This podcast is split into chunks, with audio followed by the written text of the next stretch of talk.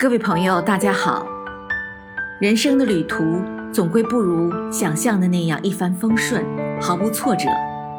人生的道路总是在逆境和顺境中交替或平行延伸，有时甚至还会面临绝境。我时常在想，身处绝境之中，人们该如何思考，如何行动？所谓的绝境，就是没有出路的境地，死路一条，跑不出，走不通。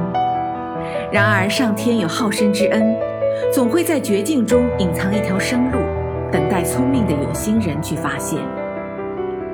我们常用“绝处逢生”比喻在毫无出路之下又获生路，我们也用“绝渡逢舟”比喻在绝境中有了好的办法或新的出路。我们需要懂得，若想在绝境中找到生路或出路，那就必须具备大智慧、大胆力。决心和大信心，而大智慧、大胆力、大决心和大信心的拥有，乃是需要常年勤奋苦修方可得到，乃是需要在风雨中不断锤炼才能铸成。朋友们，假如有人不幸身陷绝境，千万不要六神无主、惊慌失措，而是要临危不惧、处之泰然，用大智慧和灵感。找到一条出路，并以极大的信心和决心破开危局，开创新生的光辉大道。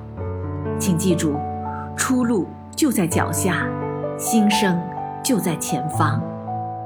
我是燕平，感谢收听《清河漫谈》，我们下次再见。